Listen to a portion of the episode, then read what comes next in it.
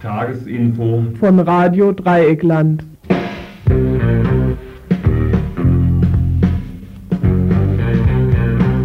Ihr das Tagesinfo vom 6. August 1992. Guten Abend, liebe Damen und Herren.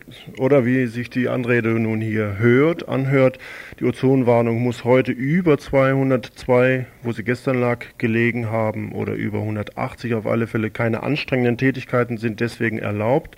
Das muten wir uns auch heute nicht zu. Das Autofahren haben wir schon längst eingestellt. Von daher können wir also geruhigt oder beruhigt die nächste Stunde hier abfahren mit ungefähr folgenden Themen, die wir für bis 19 Uhr geplant haben. Zunächst erstmal gibt es eine Reihe von Kurzmeldungen. Bitten und Semesterscheine. Und dann zur 218 Entscheidung des Bundesverfassungsgerichtes von gestern oder wann die gewesen ist oder vorgestern. Dann Flüchtlinge in Mecklenburg. Abschiebungen, auch die hier in Freiburg wieder stattfinden. Eine Kurzmeldung zu Wundsiedeln. Dann geht es etwas zum Sternmarsch, was im September dieses Jahres aus verschiedenen westeuropäischen Ländern nach Straßburg laufen soll. Neues zu den Spitzeln in Tübingen. Neues vielleicht nicht, aber so ein paar Nachschläge noch. Dann zur Situation von Bernd Rössner, Gefangener aus der RAF heute. Und ein Beitrag zum Atomstoppabkommen. Da gibt es eine Mahnwache und ein Gespräch dazu und dann noch ein längeres Gespräch zur Situation einzelner französisch-deutscher Familien, die, nachdem die französische Armee nun Freiburg verlässt, in arge Schwierigkeiten bezüglich ihrer Wohnungssituation gekommen ist. Das sind die Themen, die geplanten Themen für heute. Und äh, vielleicht noch die Telefonnummer, wo wir hier erreichbar sind während der Zeit, nämlich 0761 31028 hier im Studio. Da könnten wir dann loslegen. Sexuelle Belästigung kennt keine Grenzen. Frau ist ihr überall ausgesetzt und jeder ist potenzieller Täter, vor allem dann, wenn Mann in der Hierarchie recht weit oben steht. So sind zum Beispiel an der FH in Fulda Fälle von einigen Studentinnen bekannt geworden, die im März für den Erwerb von Scheinen dazu genötigt worden sind, mit dem entsprechenden Professor in sexuellen Kontakt zu treten. Die inzwischen als Bettschein-Affäre bekannt gewordenen Umstände werden nach Ansicht des Wissenschaftsministeriums in Wiesbaden nicht hingenommen worden werden. Die betroffenen Frauen jedoch wollen anonym bleiben und auch die Namen der, der betreffenden Dozenten nicht nennen. Allzu breit kann die Unterstützung für die, für die betroffenen Frauen also nicht sein wieder einmal Ausdruck gesellschaftlicher Realität von Gewalt gegen Frauen. Macht in Männerhänden trägt da niemals zu, zur Veränderung bei, wie auch die gefällte Entscheidung über den Paragraphen 218 zeigt. Karlsruher Urteil zum Paragraph 218. Die Männer in den roten Roben, eine einzigste Frau ist bei den Richtern dabei, haben gesprochen. Auch sie erhalten von uns erhalten uns Frauen den Paragraph 218 und damit das Recht von Vaterstaat und Halbgottarzt über unsere Fähigkeit, Leben zu produzieren oder auch nicht, zu entscheiden. Es bleibt also vorerst wie gehabt. Indikationsregelung im Westen, Fristenlösung im Osten der Vereinigten Republik. Ach ja, ein Bonbon für junge Frauen bis zum 21. Geburtstag. Ihr sollt Empfängnisverhütung kostenlos erhalten. Wenn vom Onkel Doktor verordnet allerdings. Aber dann wird's ernst. Dann sollt ihr gefälligst Kinder kriegen. Weiße deutsche Kinder. So wie Vaterstaat es gerne sieht. Nach mehreren Angriffen rechtsradikaler Jugendlicher auf eine Unterkunft von Flüchtlingen sind 75 von insgesamt 140 Asylsuchenden aus Mecklenburg-Vorpommern nach Schleswig-Holstein geflohen. Nach einer Demonstration durch Lauenburg wären die Leute gerne im dortigen Gemeindezentrum untergekommen, doch der dortige Pfarrer hat sich entschieden dagegen gestellt. Nun sollen alle Flüchtlinge wieder zurückkehren in die Unterkünfte, die unzureichend geschützt sind. Die schon Zurückgekehrten bestehen auf Wohnungen in westlichen Bundesländern. Gehört werden diese Bitten aber wohl kaum, und es ist auch fraglich, ob sie im Westen weniger Gewalt ausgesetzt sein werden denn Untersuchungen belegen ja in der Regel das Gegenteil. Aber darum geht es ja auch gar nicht.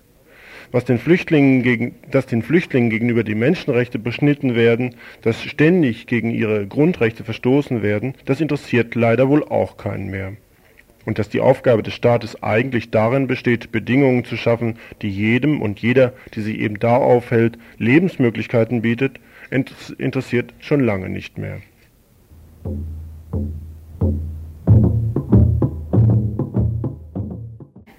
Die Abschiebewelle geht weiter. In den letzten Monaten sind vor allem Flüchtlinge aus Jugoslawien und Rumänien zwangsweise in ihre Herkunftsländer zurücktransportiert worden. So auch wieder am Montag. Ein Rumäne wurde in, in, Abschiebehaft genommen und inzwischen ist er wohl wieder dort, wo er eigentlich nicht sein will.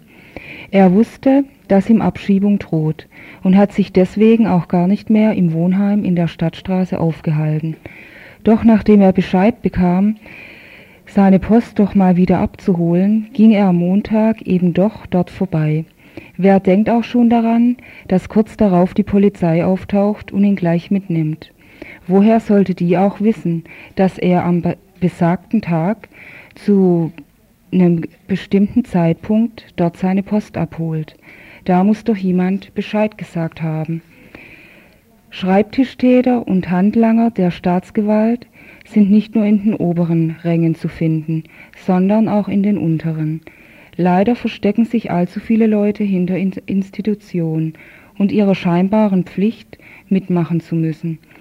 Und das bei der sich ins Unerträgliche zuspitzenden Situation im Bereich der Asylpolitik und nicht nur dort. Da hat das System ja gut gegriffen. Der fünfte Todestag von Hitlers Stellvertreter Rudolf Hess jährt sich mal wieder am 17.08.92. Auch dieses Jahr haben rechte Gruppierungen vor, in Wunsiedeln, dem Begräbnisort von Hess, einen Aufmarsch internationaler faschistischer Gruppierungen zu organisieren. Aufrufe, sich am 15.08.92 um 14 Uhr in Wunsiedeln am Festplatz am Bürgermühlweiher zu formieren, liegen schon von einigen rechten Gruppierungen vor, nämlich von der Sauerländischen Aktionsfront, der Gesinnungsgemeinschaft der Neuen Front, dann auch von einer faschistischen Gruppierung aus Bielefeld, der PNPE, der Nationalistischen Partei Frankreichs und Europa sowie einer Gruppe aus Großbritannien, der Ring genannt. Über Wunsiedlen ist ein allgemeines Versammlungsverbot verhängt worden, so dass sich die Alt- bzw. Neonazis dort wohl kaum treffen können. Von der Stadt Bayreuth liegt die mündliche Zusage vor, dass HIS-Ersatzveranstaltungen dort auf alle Fälle verboten würden. Bis jetzt stehen noch keine Infos zur Verfügung, ob und wovon den Faschus ein Ersatzort angemeldet worden ist.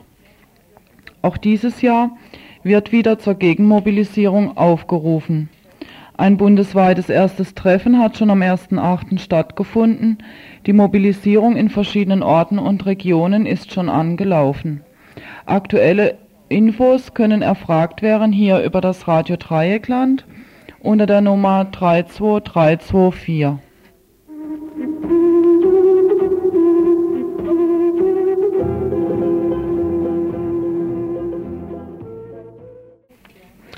Europaweiter Sternmarsch für gleiche Rechte und gegen Rassismus und Faschismus geplant. Ein Komitee mit dem Namen Langer Marsch für gleiche Rechte hat sich europaweit mit dem Ziel gebildet, einen Schritt in Richtung Vereinigung der Kräfte auf europäischer Ebene zu vollziehen. Kurdische und türkische demokratische Organisationen aus der BRD, der Schweiz, den Niederlanden, Österreich und Frankreich planen als eine erste europaweite Aktion einen Sternmarsch für gleiche Rechte und gegen Rassismus und Faschismus vom 12. September bis 2. Oktober 92 zum Europaparlament in Straßburg. Ziel ist es, in Westeuropa die antifaschistischen und antirassistischen Kräfte zu vereinen, um faschistische und rassistische Entwicklungen zu stoppen und zurückzuschlagen. In ihrem Aufruf, der bisher von verschiedenen türkischen und kurdischen Gruppen in europäischen Ländern, in der BRD vom türkischen Arbeiterverein, DIDF und der PDS sowie Initiativen und anderen Organisationen unterstützt wird, schreibt das Komitee. Wie Sie auch wissen, leben in vielen Ländern Europas mehrere Millionen Ausländerinnen. Ein Großteil von ihnen lebt seit nunmehr über zehn Jahren in Europa. Im letzten Jahr feierte man in Deutschland das 30-jährige Jubiläum der Arbeitsmigration. Die Gastarbeiter, die ursprünglich mit Rückkehrabsichten in diese Länder kamen, wurden für Niedriglöhne zur schwerster Arbeit gezwungen. Die ausländischen Arbeiterinnen leisteten einen wichtigen Beitrag zur wirtschaftlichen Entwicklung dieser Länder. Dagegen mussten die Ausländer unter dem Damoklesschwert der Ausländergesetze leben. Sie wurden durch Arbeits- und Aufenthaltserlaubnisregelungen unter Druck gesetzt und bekamen permanent eine Abschiebungsdrohung zu spüren. Darüber hinaus mussten und müssen sie unter der ständig steigenden Ausländerfeindlichkeit und dem Rassismus leiden. Neonazistische Organisationen und Parteien setzen die Ausländerfeindlichkeit an die erste Stelle ihrer Programme, um ihren Wirkungskreis zu erweitern und eine Grundlage für faschistisch-rassistische Entwicklungen schaffen zu können. Die Ausländerinnen wurden als Verantwortliche für die Arbeitslosigkeit, Wohnungsnot, der steigenden Kriminalität und anderer Missstände dargestellt. Heute wird diese Propaganda von tätlichen Angriffen begleitet.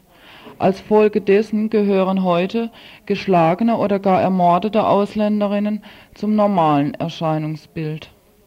Diese Staaten und ihre Regierungen verfolgen stets eine reaktionär-rassistische Ausländerpolitik, auf deren Fortsetzung und Verschärfung sie heute beharren. Somit leisten sie einen wichtigen Beitrag zur Verstärkung der rassistischen, faschistischen Parteien und Organisationen. Die letzteren sind heute so stark, dass sie in den meisten Länderparlamenten vertreten sind. Obwohl in vielen Ländern die Bildung von Organisationen mit faschistischer Ideologie in den Grundgesetzen heißen sie verfassungsfeindlich, durch die Verfassung verboten sind, haben faschistische Parteien freien Aktionsraum. Aber Millionen von Ausländer und Ausländerinnen werden unter den Zwang besonderer Unterdrückungsgesetze gestellt, man verwehrt ihnen die einfachsten Menschenrechte, nicht nur, dass sie entrechtet sind, sie werden als potenzielle Verbrecher behandelt und diskriminiert. Wozu diese Praktiken dienen, ist eindeutig. Mit diesen Versuchen, die ausländischen und deutschen Arbeiterinnen, Angestellten usw. So zu spalten, soll die Tatsache verdunkelt werden, dass ihre Interessen gleich sind. Ausländische und deutsche Arbeiterinnen zeigen bei Streiks und anderen Gelegenheiten unwiderlegbar, dass mit den Versuchen, Feindschaft zwischen ihnen zu schüren, ihr gemeinsamer Kampf verhindert werden soll Soweit zum Aufruf für den Sternmarsch. Einsacken dieses Sternes wird übrigens auch von Karlsruhe ausgehen. Hierzu wird es dort ein Vorbereitungstreffen geben. Ort und Zeit sind noch unklar. Das Info in RDL wird rechtzeitig darauf hinweisen.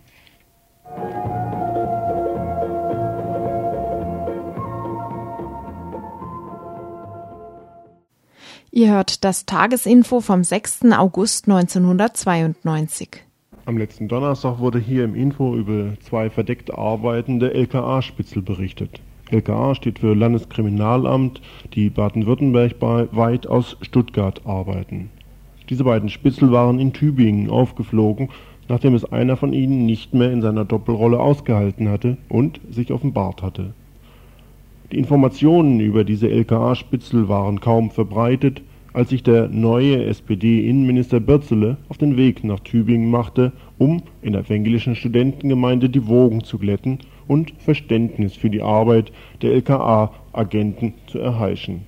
Ganz kurz noch einmal ein Auszug aus einem Telefongespräch vom letzten Donnerstag. Es gibt ein äh, Gesprächsangebot vom Innenminister Bürzele, allerdings äh, begrenzt auf den Arbeitskreis der evangelischen Studentengemeinde, der genauso betroffen ist wie auch, wie wir auch.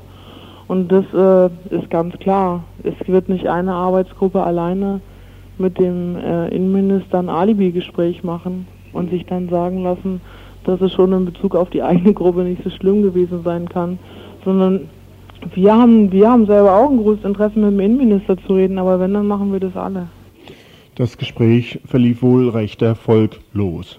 Dem Innenminister scheint es nicht gelungen zu sein, die Wogen zu glätten. Das Misstrauen gegenüber seinen Äußerungen war im Saal allumfassend. Keiner glaubte ihm und er wurde sogar ausgelacht. Es ist auch verdammt schwer für ihn. Der ehemalige Vorsitzende des Untersuchungsausschusses in der Spielcasino-Affäre diese tagte noch vor den Landtagswahlen, hieß ja damals ebenfalls Bürzele. Allerdings wurde der Ausschuss dann sang- und klanglos eingestampft. Denn nunmehr, nach den Landtagswahlen, ging es ja um die bessere Zusammenarbeit mit und in der neuen Koalition. Deshalb auch ist die Rechtfertigung vom SPD-Innenminister Bürzele, alles sei ja noch von seinem Vorgänger Schlee in die Wege geleitet worden was ich jetzt auch an der Spitzeltätigkeit offenkundig werde, der, dieses Recht, diese Rechtfertigung ist billig. Und sie reicht auch nicht weit, denn im nächsten Satz kommt seine fortgesetzte Legitimation für die Agententätigkeit schon zum Ausdruck. Es ging doch um Zielpersonen, die den Kontakt zu Nahtstellenpersonen hatten, die wiederum unmittelbar Kontakt hätten zum harten Kern der RAF. So seine Ausrede. Ausgeforscht wurden aber Solidaritätsgruppen mit verschiedenen Ländern, keinesfalls nur Randgruppen, sondern zum Beispiel auch Mitarbeiter in der evangelischen Studentengemeinde. Was also soll der Quatsch? Nun munkelt man, dass die Ankündigung von Bürzele, alle LKA-Spitzel vorübergehend aus dem Verkehr zu ziehen, nicht so ganz auf der eigenen Entscheidung beruht, wie er das verkündet hat. Schließlich wurde schon vor der Enttarnung in Tübingen vermutet, dass auch in anderen Städten in Baden-Württemberg diese miesen Spitzel ihr Handwerk treiben. Äh, ihr hattet zu Anfang in der Erklärung gesagt, das sei möglicherweise nicht nur auf Reutlingen bezogen, sondern vielleicht auch landesweit. Also ja. nicht nur auf Tübingen bezogen, sondern auch vielleicht landesweit so eine Taktik verdeckte Ermittler einzusetzen. Gibt es da konkrete Anhaltspunkte dafür? Es gibt keine konkreten Anhaltspunkte für uns, aber es würde uns wundern, wenn es nur auf Tübingen begrenzt wäre. Mhm. Also wenn wir konkrete Anhaltspunkte hätten, würden wir sofort drüber sprechen. So ist es erstmal nur eine Vermutung von uns, die wir für wahrscheinlich halten. Solche Vermutungen könnten möglicherweise in den nächsten Tagen Gewissheit werden.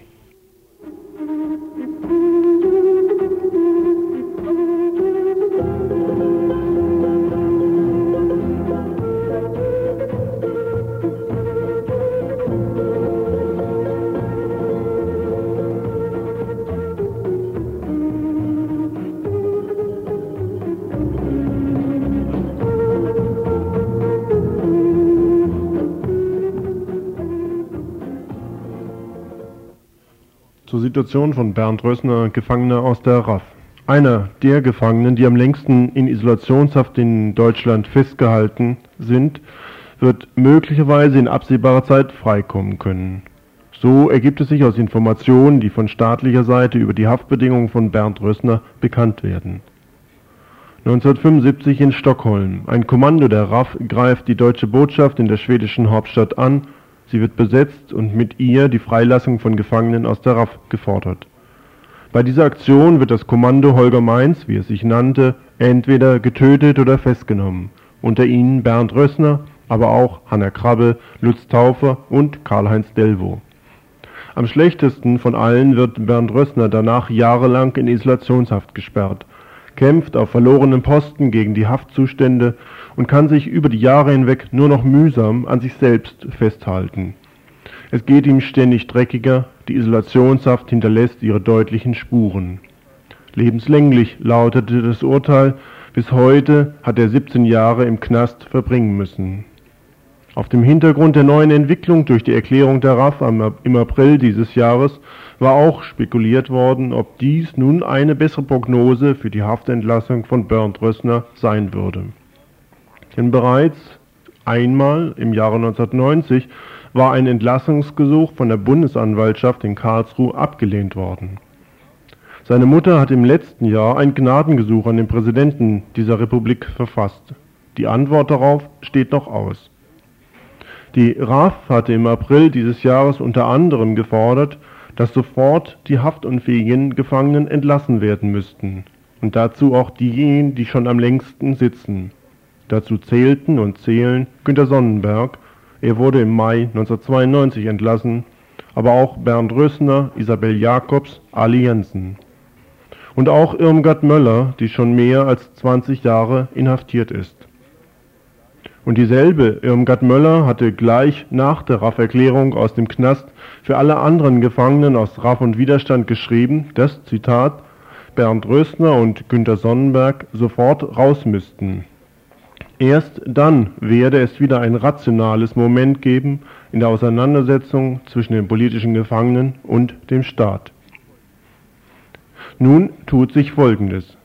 Die bayerischen Justizbehörden für den Knast Straubing zuständig, wo Bernd Rössner die letzten Jahre gefangen gehalten wurde, hat einer Verlegung von Bernd Rössner in den hessischen Strafvollzug nach Kassel zugestimmt.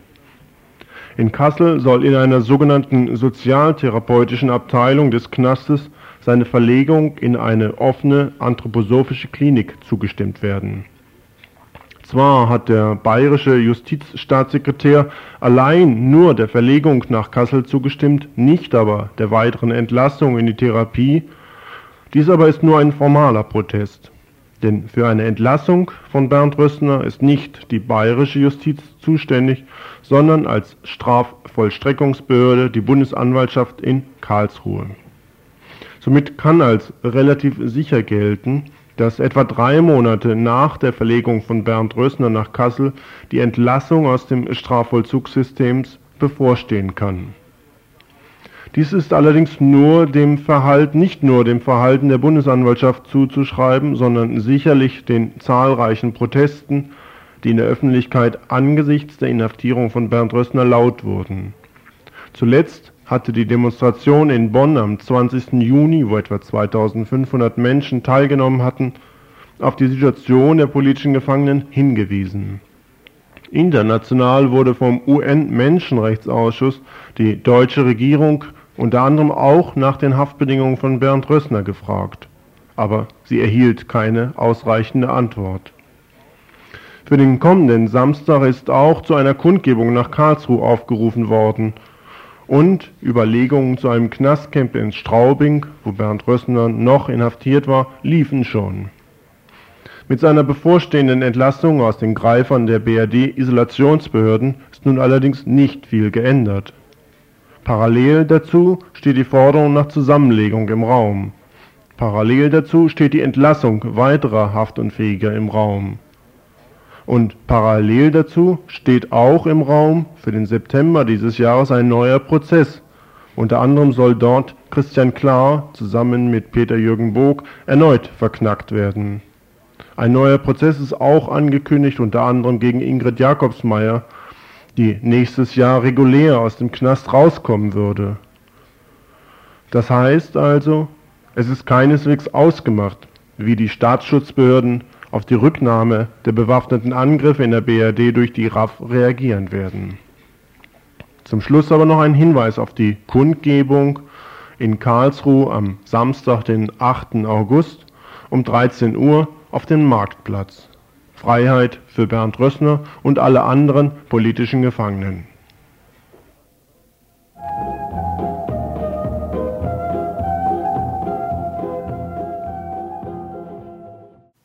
Ihr hört das Tagesinfo vom 6. August 1992.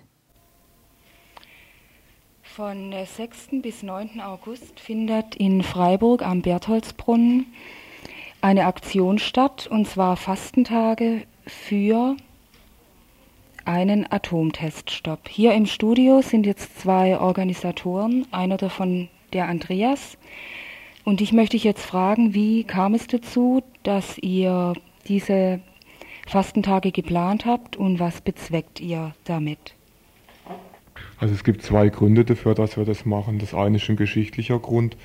Heute, vor genau 47 Jahren, wurde in Hiroshima die erste Atombombe abgeworfen. Und am 9., vor ebenfalls 47 Jahren, in Nagasaki die zweite. Diese beiden Atombomben wurden von der amerikanischen Regierung als Atomtests geführt, als Atomtest Nummer 2 und Nummer 3. Dies ist der eine Grund und der andere ist, dass diese Atomtests bis in heutige Zeit weitergeführt werden. Dieses Jahr hat die USA bereits vier Atomtests durchgeführt. Ihr steht jetzt am Bertholdsbrunnen in Freiburg. Was versprecht ihr euch davon, wenn ihr jetzt nochmal zu so einem allgemeinen Atomstopptest Fasten aufruft? Wir möchten damit aufzeigen, dass Hiroshima und Nagasaki vorbei sind, dass die Geschichte oder dass die Atomtests jedoch weitergehen. Wir möchten das in das Bewusstsein der Öffentlichkeit bringen und gleichzeitig Druck vor allem auf die USA ausüben, damit diese einem Atomteststopp zustimmen. Die Sowjetunion hat die Tests wohl eingestellt, im Moment jedenfalls auf eine befristete Zeit hin. Die Amerikaner haben im Moment noch nicht Anzeichen davon gegeben, dass sie auch ein, zur Einstellung bereit sind. Ich weiß nicht, wie es mit Frankreich und England aussieht und mit China sind ja wohl auch Atomländer, die also legal diese Versuche durchführen. Die Kritik richtet sich in erster Linie an die USA. Ja, und zwar deswegen, weil die Sowjetunion oder die Länder der ehemaligen Sowjetunion seit zwei Jahren nicht mehr getestet haben. Frankreich hat dieses Frühjahr ein Moratorium ausgesprochen, das bis Ende des Jahres gilt. China hat getestet, Großbritannien testet noch, aber in der Hauptsache ist es die USA, die den Teststopp verhindert. Denn Großbritannien testet in Nevada in den USA, ist also somit abhängig von den, vom politischen Willen der USA weiter zu testen. Deswegen versprechen wir uns davon, wenn wir Druck auf die USA ausüben, dass es zu einem weltweiten Abkommen zur Beendigung der Atomtests kommt. Ist nach eurer Ansicht derzeit die politische Situation in den USA günstiger als schon in den letzten Jahren, um so ein äh, Ziel der zumindest befristeten Einstellung dieser Atomversuche zu erreichen? In den USA ist das, äh, po die politische Situation gerade meiner Einschätzung nach so günstig wie noch nie, kann man sagen. Im Repräsentantenhaus, das traditionell, traditionell ein Stück äh, progressiver ist wie der Senat, äh, gab es eine Abstimmung, die eindeutig für einen absehbaren Atomteststopp äh, stimmt. Im Senat war vorgestern eine Abstimmung, die mit einer sogar mit einer Zweidrittelmehrheit äh, für einen Atomteststopp äh, spätestens 1996 äh, votiert hat. Jetzt kommt es eigentlich hauptsächlich nur noch auf den auf den Regierungschef an, auf den Bush in den USA. Er kann diese Entscheidungen im Senat und im Repräsentantenhaus mit dem Veto wieder umwerfen. Und ich denke, genau in der Situation ist es sehr wichtig, äh, dass möglichst breite Mehrheit der Bevölkerung zeigt, was ihr politischer Wille ist. Und nach Umfragen ist es eindeutig die weite Mehrheit äh, der Bevölkerung, auch in den USA und sowieso auf der ganzen Welt, dass die Atomtests endlich aufhören. Ist eu eure Aktion des Fasten am Bertholdsbrunnen dann eher als eine symbolische Aktion zu verstehen oder gibt es denn einen weltweiten Widerstand, wo zu, zum gleichen Tag oder zum Beispiel sowas stattfindet? Von heute bis, bis am Sonntag werden in ganz Deutschland und in anderen europäischen Ländern ebenfalls Menschen fasten zum Atomteststopp. Zudem arbeiten wir mit Atomteststoppbewegungen in der ganzen Welt zusammen. Gerade jetzt im Herbst wird es wieder große weltweite Aktionen zum Atomteststopp geben, unter anderem in Nevada am Atomtestgelände selbst.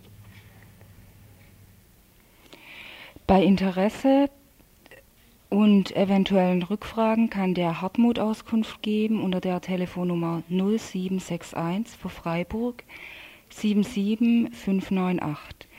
Und jetzt geht es weiter mit einem Interview mit Betroffenen äh, bezüglich der Kündigungen der französischen Wohnungen. Also ohne Zwischenmusik geht es weiter. Die französische Armee zieht ab, auch aus Freiburg. Das wissen inzwischen vermutlich fast alle, jedenfalls die, die aufmerksame Leser oder Leserinnen von Zeitungen. Und ist das zu hören? Gut. Äh, bei diesem Abzug gibt es aber eine ganze Reihe von Problemen offensichtlich und eines dieser Probleme wollen wir versuchen, mal ein bisschen in einem etwas ausführlichen Gespräch hier im Studio zu behandeln. Das heißt, eines dieser Probleme bezieht sich auf die deutsch-französischen Familien, die also entweder deutsche oder französische Partner oder Partnerinnen jeweils geheiratet haben, in Freiburg bleiben wollen, aber extreme Probleme haben mit ihren Wohnungen. Und was das für Probleme sind, vielleicht an zwei, drei Beispielen versuchen mal vorzustellen. Gut, fängst du an oder ja, fangen Sie an? Ich fange an. Also ich bin Freiburgerin, ich lebe mit meinem französischen Freund zusammen. Wir bekamen die Wohnung vor acht Monaten ungefähr. Und heutzutage werden wir von heute auf morgen auf die Straße gestellt. Keiner kann uns helfen. Wir wissen also nicht mehr weiter. Wir brauchen dringende Hilfe von allen hier.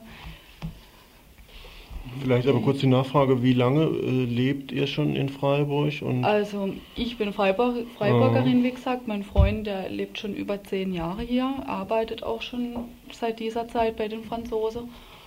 Tja, und seit acht Monaten, wie gesagt, wohnen wir eigentlich jetzt erst in der französischen Wohnung. Mhm.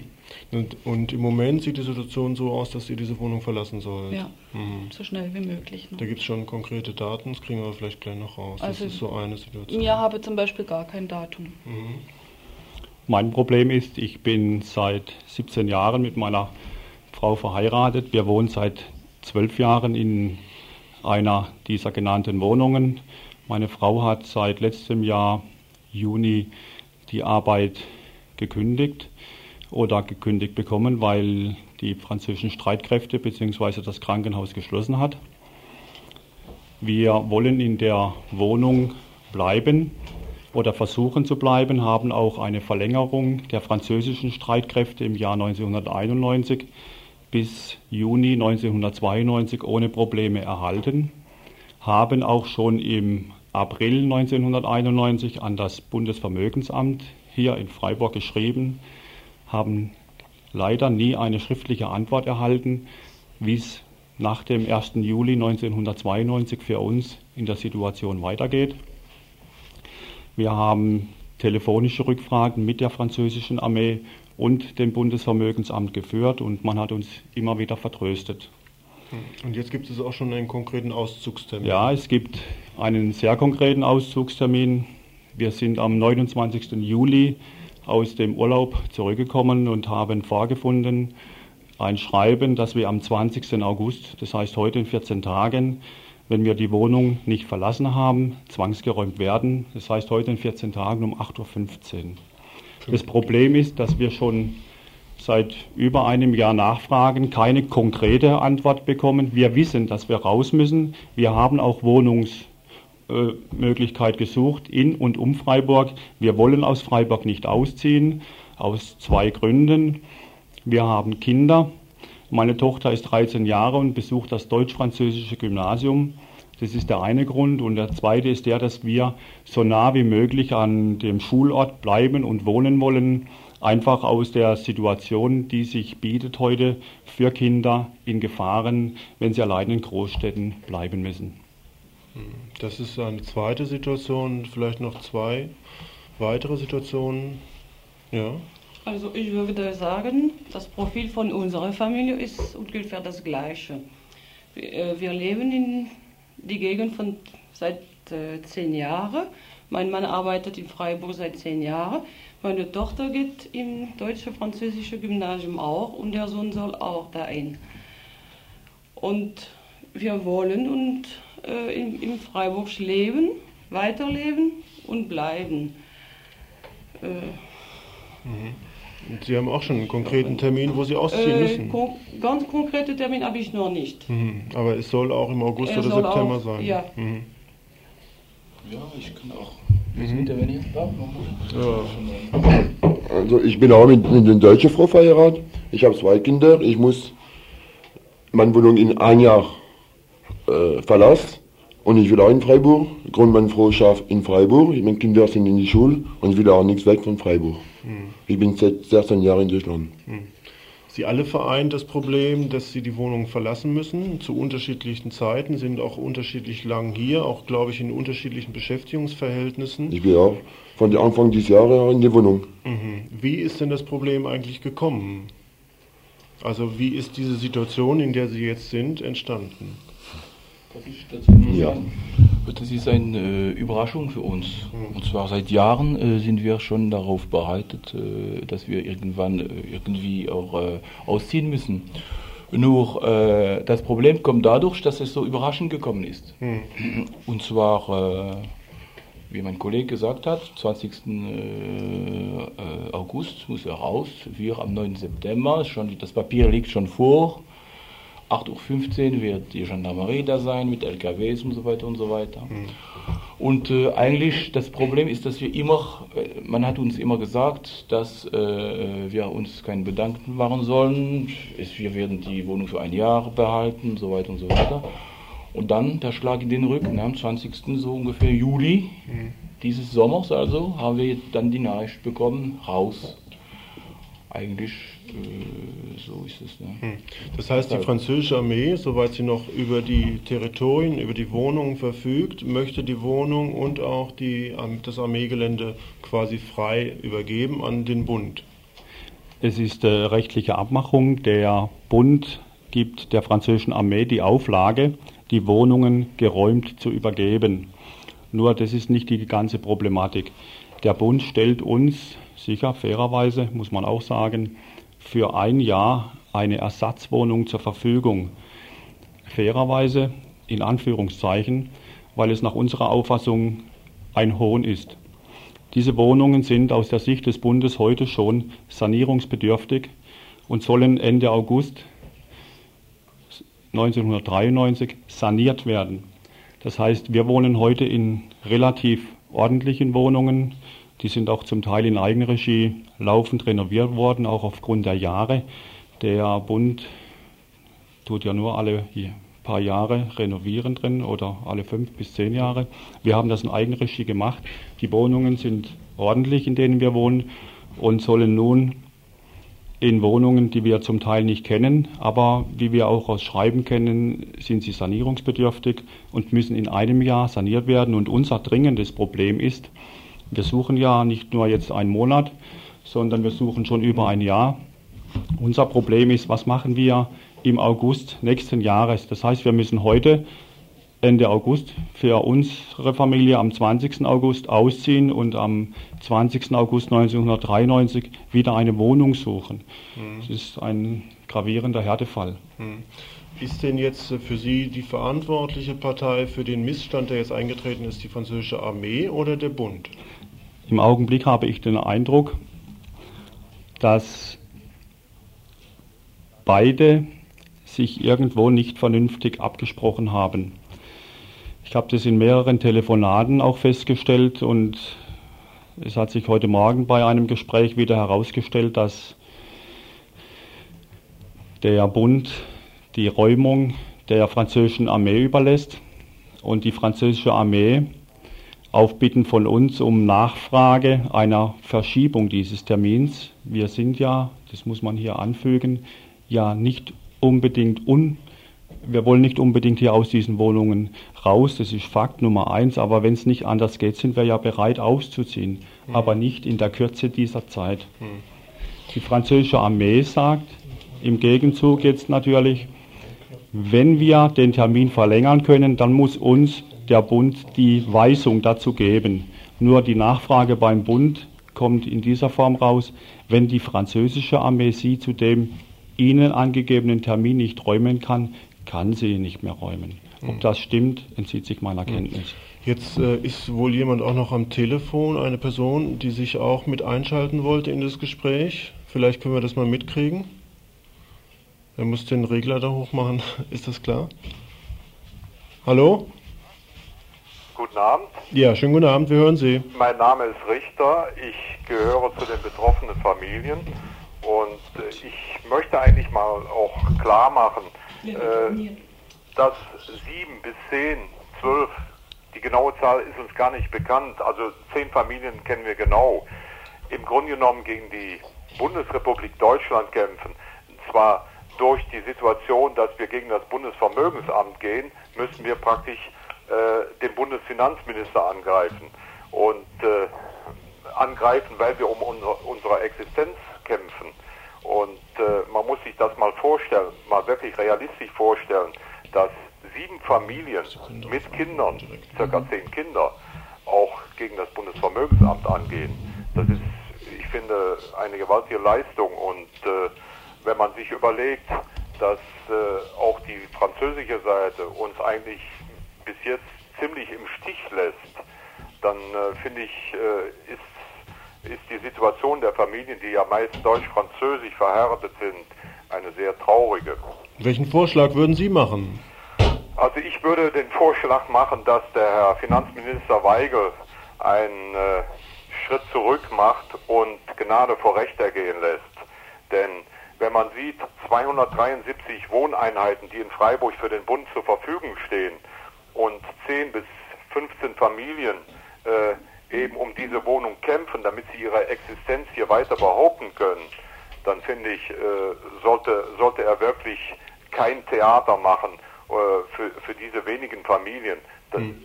Ich meine, im Verhältnis, wenn man, wenn man äh, 273 Wohnungen hätte und, und äh, 200 Familien würden eine Wohnung suchen, dann hätte ich Verständnis dafür. Aber bei diesen wenigen Familien, das, also wir verstehen das einfach nicht mehr. Also Sie meinen, das sei den Streit gar nicht wert? Vielleicht dürfen die hier im Studio sitzen darauf mal antworten. Äh, ich habe jetzt nicht ganz verstanden.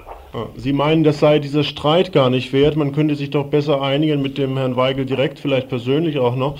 Vielleicht sollten die, die hier im Studio sitzen, darauf einmal antworten. Also ich kann Ihnen, ich kann Ihnen sagen, ich weiß, dass wir, wir haben also Kontakt schon mit Herrn Weigel aufgenommen, das heißt mit dem Finanzministerium. Wir haben ihm geschrieben, wir haben dem, äh, dem Bundespräsidenten geschrieben, es ist dem Bundeskanzler geschrieben worden, wir haben dem französischen Staatspräsidenten geschrieben und um Unterstützung gebeten. Der französischen Botschaft haben wir geschrieben. Ich kann Ihnen nur eins sagen, und diese Briefe sind also vier bis fünf Wochen schon unterwegs. Wir mhm. haben keinerlei Antwort. Mhm. Und äh, ich, ich hoffe nur, ich hoffe nur, dass wenn wir an die Öffentlichkeit treten, äh, wie in, in dem heutigen Interview, dass man auf uns aufmerksam wird und wirklich uns unterstützt.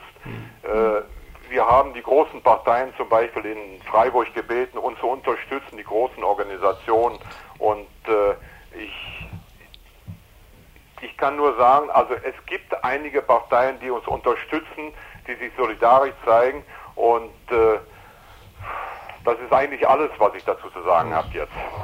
Es ist eine, eine soziale und dramatische Situation. Man muss sich vorstellen, in zehn Tagen werden die Leute auf die Straße gesetzt, die anderen in, in, in, äh, in äh, Ende des Monats. Wir wissen einfach nicht mehr, wohin das. Also mhm. eine, eine Situation, die, die man gar nicht. Herr Richter, Herr Richter, vielleicht ihr, dass die hier im Studio sitzen, auch mal auf Ihre Vorschläge antworten. Ja. Ich also mein Vorschlag ist eigentlich schon, nach diese vielen Aktionen, wo wir Betreibe oder Betriebe haben, dass also wirklich einfach nicht schwer sein müsste, für die wenigen Familien hier eine Lösung zu finden, eine gerechte. Es dürfte also kein großes Problem sein, denke ich. Ne? Es sind so viele Wohnungen frei. Also für so wenig Familie eine Unterkunft zu schaffen, ich weiß nicht. Ja, also ich möchte dazu sagen, dass, äh, dass, dass La ja, das Land und die Stadt hat sie äh, gegenüber der deutsch-französischen äh, Familie sehr gut äh, äh, wie sagt man, benommen. Anständig. Ja. Anständig benommen. Die haben äh, automatisch die Familien, die in den Wohnungen gewohnt haben, die von der Stadt oder vom Land über, zurück übernommen worden sind, automatisch die Bewilligung behalten. Also sie dürfen drin bleiben ohne Problem. Und äh, wir glauben, dass das der, der Bund in der Lage wäre, äh, dieselbe, dieselbe, äh, dasselbe Benehmen, also dieselbe Stellung zu, zu haben gegenüber diese äh, deutsch-französische Familie, die sonst sehr große wirtschaftliche Probleme haben werden. Und zwar auf dem freien Markt. Also können wir nicht äh, äh weiterleben. Äh, wir beziehen ja einen Teil unserer Geld, unseres Geldes aus Frankreich. Die Preise schießen ja hoch in Freiburg.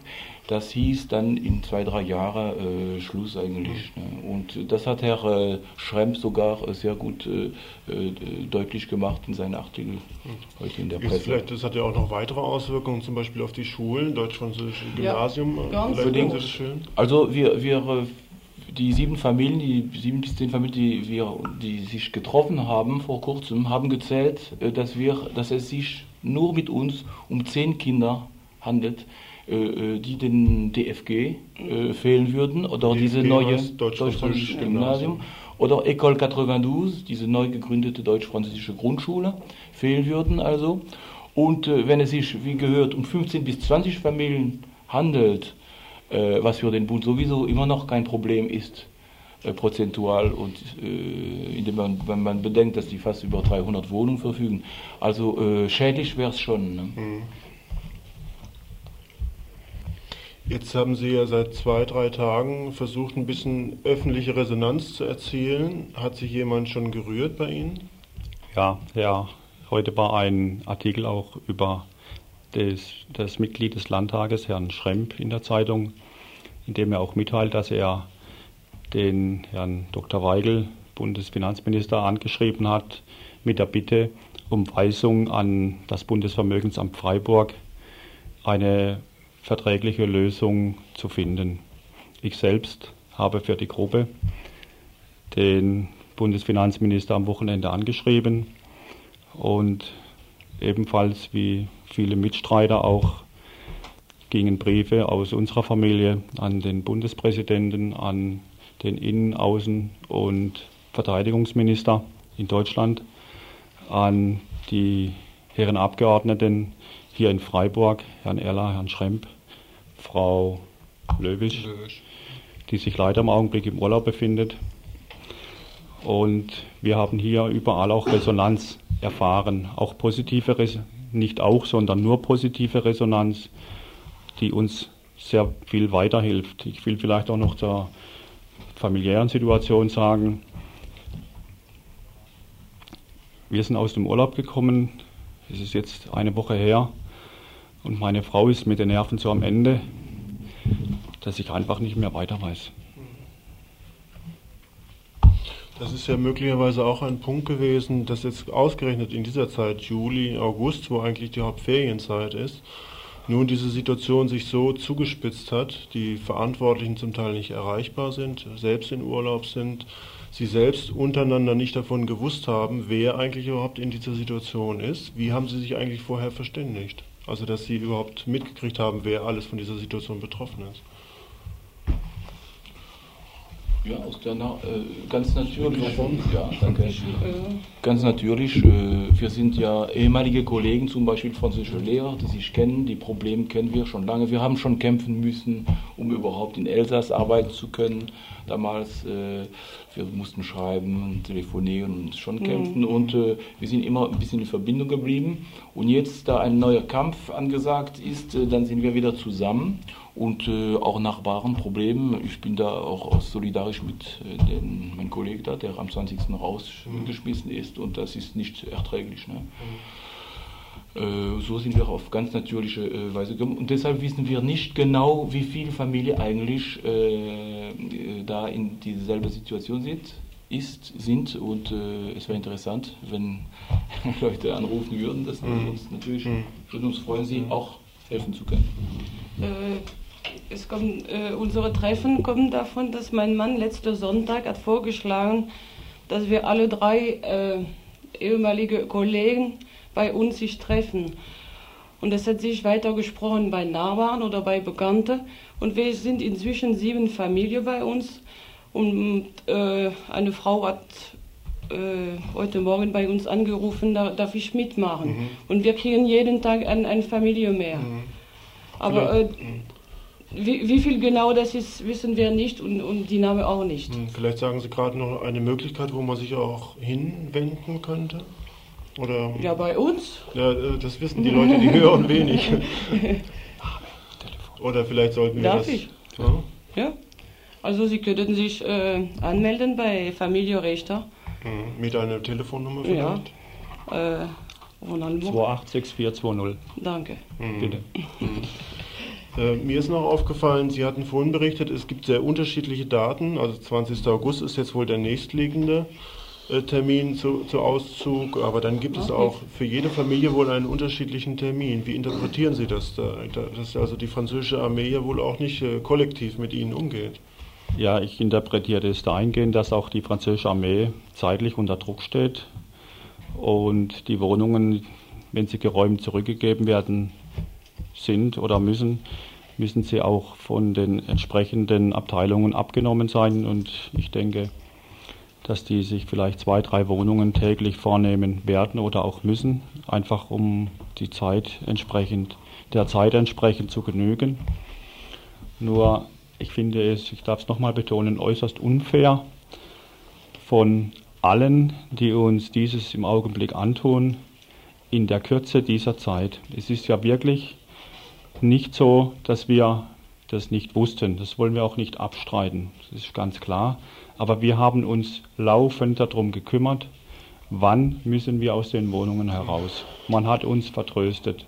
Man hat uns über eineinhalb Jahre jetzt hingehalten mit den Argumenten, bleiben Sie ruhig, es wird eine Lösung geben, wir vermuten eine gesamte Lösung.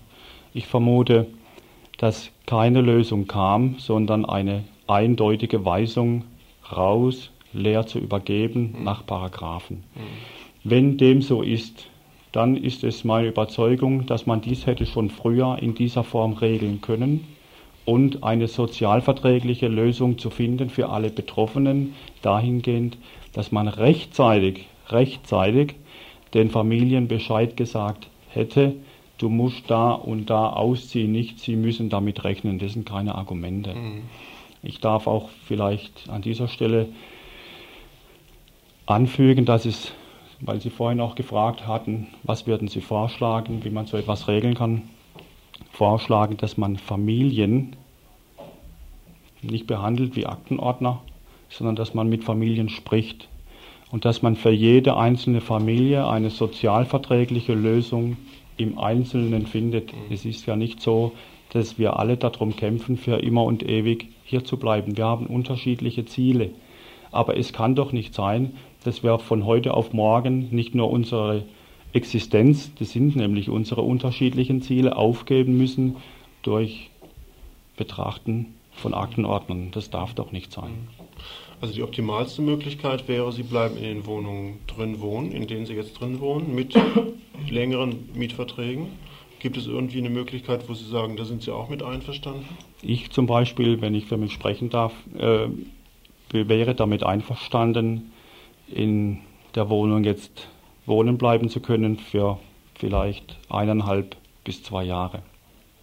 Das wäre für mich eine vernünftige Lösung aufgrund der Tatsache, dass ich ja schon zwölf Jahre in dieser Wohnung lebe. Ja, eigentlich äh, äh, kämpfen wir auch darum, erstmals, äh, dass diese Zwangsräumung äh, nicht stattfindet. Ja. Dass es anständige, Bedingungen da zustande, zustande kommen. Ne? Das heißt, erstmals, wir kämpfen, dass einige Familien nicht aus der, auf der Straße sind in ein paar Wochen oder ein paar Tage. Das ist mal eins. Und dann, dann wenn die Vernunft wieder da ist, können wir natürlich sprechen. Es ist ganz klar, wenn der Inhaber eines, eines, einer, einer Wohnung irgendwo die Wohnung für seine eigenen Zwecke verwenden will, äh, das ist ganz normal, dass man da spricht und dass man eine Lösung findet. Aber die muss laut deutschem Recht gelten und, und normal und humanistisch sein. Ne? Also, Sie sprechen das deutsche Recht an. Nun ist auch offensichtlich, hatten wir vorhin schon mal im Vorgespräch ein bisschen rausgefunden, die rechtliche Situation denkbar unübersichtlich. Äh, das wissen Sie auch gar nicht, welche Rechte Sie eigentlich hätten. Ne? Doch, die deutsche Rechte kennen wir schon, die ja, wir hätten können. Aber ob die, die zuständig wären. Ja, eben.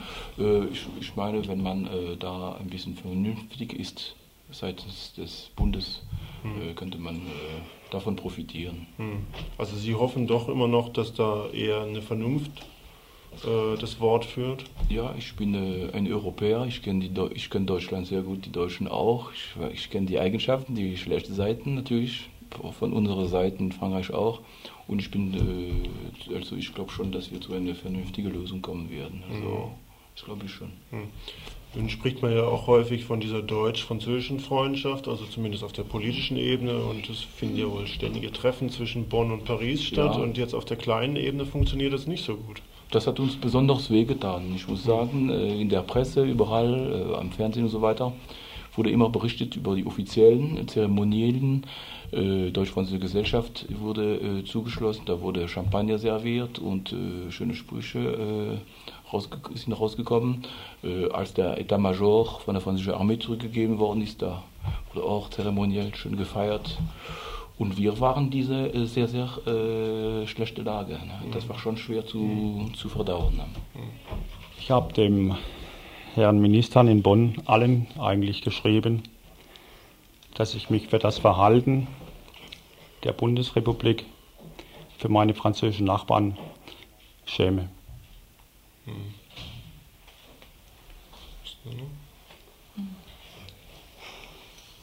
Ja, also ich finde es eigentlich auch traurig. Ne? Ich bin Deutsche und ich denke, Frankreich ist neben dran direkt. Ja, wir sind direkt an der Grenze.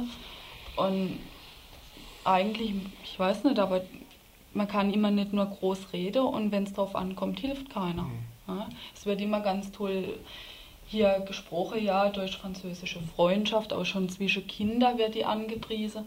Aber dann, wenn es darauf ankommt, das hilft niemand. Mhm noch jemand? Äh, äh, sitzen sechs Leute hier im Studio. Wir hoffen, dass es eine für Sie günstige, bessere Lösung gibt, äh, dass Sie zunächst erstmal in den Wohnungen wohnen bleiben dürfen, obwohl wir da auch wenig Einfluss drauf haben. Es gibt nicht nur diese Wohnungsnot, es gibt eine ganze Reihe von Wohnungsnöten, die hier vorhanden sind, das wissen Sie sicherlich ja auch. Mhm.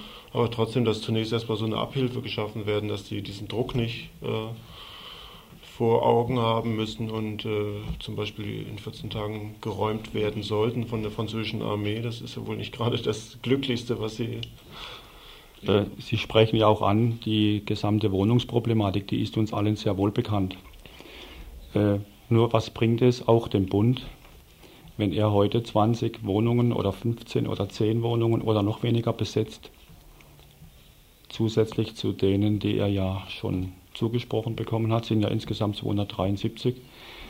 Was nützt es dem Bund? Das heißt, dem Bund nützt es, die Wohnungen sind für dann für Bundesbedienstete frei, aber wir stehen dann in diesem Problematik, wie sie viele andere auch stehen. Das heißt, wir machen hier irgendwo ein Loch zu und reißen ein anderes auf. Ich denke, hier ist äh, wirklich die Politik gefordert. Mhm. Ich bedanke mich sehr, dass Sie ins Studio gekommen sind heute Abend und auch. Wir auch. Ja. Gut. Vielleicht für einmal, wo wir eine bessere Meldung bringen können über Ihre Situation. Darf ich vielleicht nochmals die Telefonnummer von der Familie ja. Richter erwähnen, die mit dem Aufruf, alle Betroffenen, die in diesem Problem stecken, sich bei der Familie Richter in Freiburg, Telefon 286420 zu melden. 286420 ja. bei Familie Richter in Freiburg. Schönen Dank, dass Sie gekommen sind. Ihr hört das Tagesinfo vom 6. August 1992.